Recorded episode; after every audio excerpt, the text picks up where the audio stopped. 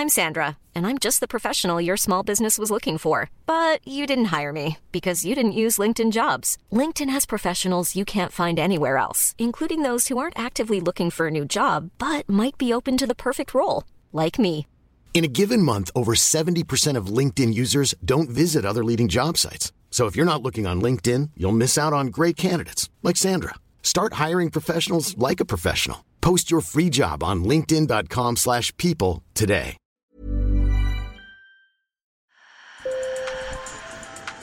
Bonjour. Hello. Hola. Marhaba bikoum. Sur le fil, Le podcast d'actu de l'AFP. des nouvelles choisies pour vous sur notre fil info. Imaginez un monde où l'intelligence artificielle se cache derrière chacun des grands moments de nos vies. Imaginez que l'intelligence artificielle intervient dans le choix de votre premier amour, dans votre droit d'accès à une université, dans votre sélection pour un premier emploi ou encore pour le diagnostic médical de votre grand-mère. Vous pensez que je vous parle d'un nouvel épisode de la série dystopique Black Mirror? Is that what you want for the next generation? Eh bien non. C'est déjà la réalité et les maîtres du jeu, ce sont les algorithmes qui interviennent parfois sans même que vous le sachiez. Pourquoi en parler maintenant? Eh bien parce que en 2023, l'intelligence artificielle et ses applications vont faire l'objet d'importants débats au sein de l'Union européenne. Car pour la première fois, l'Union européenne devra décider quelles limites il faut poser à l'intelligence artificielle. Sur le fil. La technologie avance vite, vite, si vite que tout le monde court derrière, tellement que l'ONU a demandé en 2021 un moratoire sur certains systèmes d'intelligence artificielle, car c'est en quelque sorte le Far West.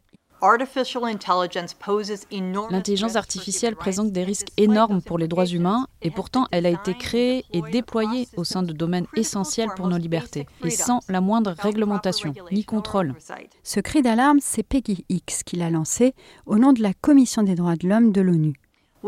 Si on ne change pas immédiatement la manière dont on s'occupe de l'intelligence artificielle et de son développement, son impact négatif va être décuplé et s'accélérer. Un des systèmes d'intelligence artificielle dont vous avez sans doute beaucoup entendu parler, c'est le crédit social mis en place en Chine qui note les citoyens. C'est un cas extrême, mais il n'y a pas qu'en Chine où les données des citoyens servent à les noter, à les classer, voire à les identifier ou à les poursuivre, le tout sans qu'ils le sachent. Le journaliste Nicolas Kaiserbril, qui travaille au sein de la fondation Algorithm Watch, est spécialiste du sujet. Il y a plein de domaines où euh, des systèmes euh, de prise de décision automatisés sont à l'œuvre sans que l'on puisse le savoir. Par exemple, si quelqu'un est arrêté parce que euh, système automatisé a reconnu son visage, euh, eh ben, dans certains cas, cette personne ne sera pas au courant que son arrestation est due à une reconnaissance automatique de visage. Du coup, pas moyen non plus de contester les décisions ou les conclusions de ces algorithmes. Euh, alors, il y, a- il y a un problème fondamental d'état de droit, c'est-à-dire que pour euh, qu'un procès soit équitable, il faut que euh, la défense sache comment l'accusation a été faite et pourquoi. Or, si on utilise des systèmes automatisés opaques, eh bien, il devient absolument impossible de se défendre, puisque grosso modo, euh, l'accusation peut simplement dire ben, c'est l'ordinateur qui trouve que vous êtes coupable. Là, vendredi dernier, il y a une, euh, décision qui est tombée au- au- aux Pays-Bas euh, qui montrait qu'il y a une étudiante qui n'a pas pu participer aux examens parce que le système anti-triche n'a pas, reconnu, son visage quand elle essayait de s'inscrire. Les citoyens européens peuvent en théorie exiger des détails sur ces processus automatisés. Mais comment et à qui Et qu'est-ce qui doit être complètement interdit La Commission européenne a préparé plusieurs textes qui visent à encadrer l'intelligence artificielle et qui devraient répondre à ces questions. Ils seront débattus par le Parlement européen en 2023.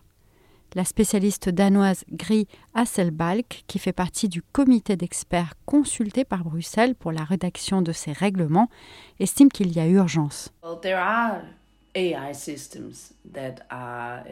Il y a aujourd'hui des systèmes d'intelligence artificielle qui sont trop dangereux pour nos droits fondamentaux. C'est pour ça qu'il faut une réglementation. La Commission a défini une liste d'applications de l'intelligence artificielle qui doivent être interdites. Par exemple, la notation des citoyens par les gouvernements. Elle a aussi défini une liste de systèmes d'intelligence artificielle à haut risque qui devront faire l'objet d'une étroite surveillance. Par exemple, l'utilisation de l'IA par la police et la justice, ou encore pour contrôler les frontières, dans l'éducation, en matière d'emploi ou encore dans les services publics. Réglementer, c'est aussi choisir des orientations qui vont permettre de définir jusqu'où peut aller l'innovation dans nos sociétés démocratiques. La proposition de la Commission européenne doit encore être débattue et certaines organisations estiment qu'elle ne va pas assez loin. C'est ce que m'a expliqué Ursula Pachel. Elle est la vice-présidente de BEUC qui rassemble 46 associations de consommateurs en Europe. La liste des applications à haut risque est courte. Est-ce que les algorithmes des réseaux sociaux méritent d'y être pour être réglementés? Notre réponse est oui. Mais le règlement sur l'IA ne les a pas mis sur la liste. Autre sujet qui n'est pas dans la liste des applications à haut risque de l'intelligence artificielle et qui devrait y être, selon Ursula Paschel, la notation des citoyens par les acteurs privés.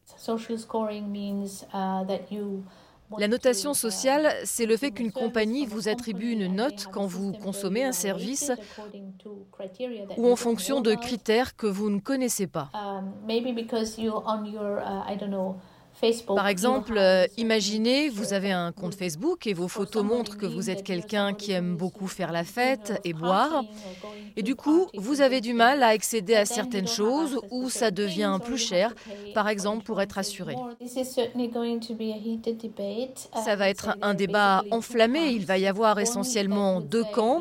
Ceux qui disent oui, l'innovation est très importante pour nos économies. Et puis ceux qui disent oui, mais la technologie doit au service des gens. Les gens ne doivent pas être soumis à des technologies qui leur nuisent et qui font du mal à la société dans son ensemble. Sur le fil revient demain. Je suis Michaela Cancela Kiffer. Merci de nous avoir écoutés.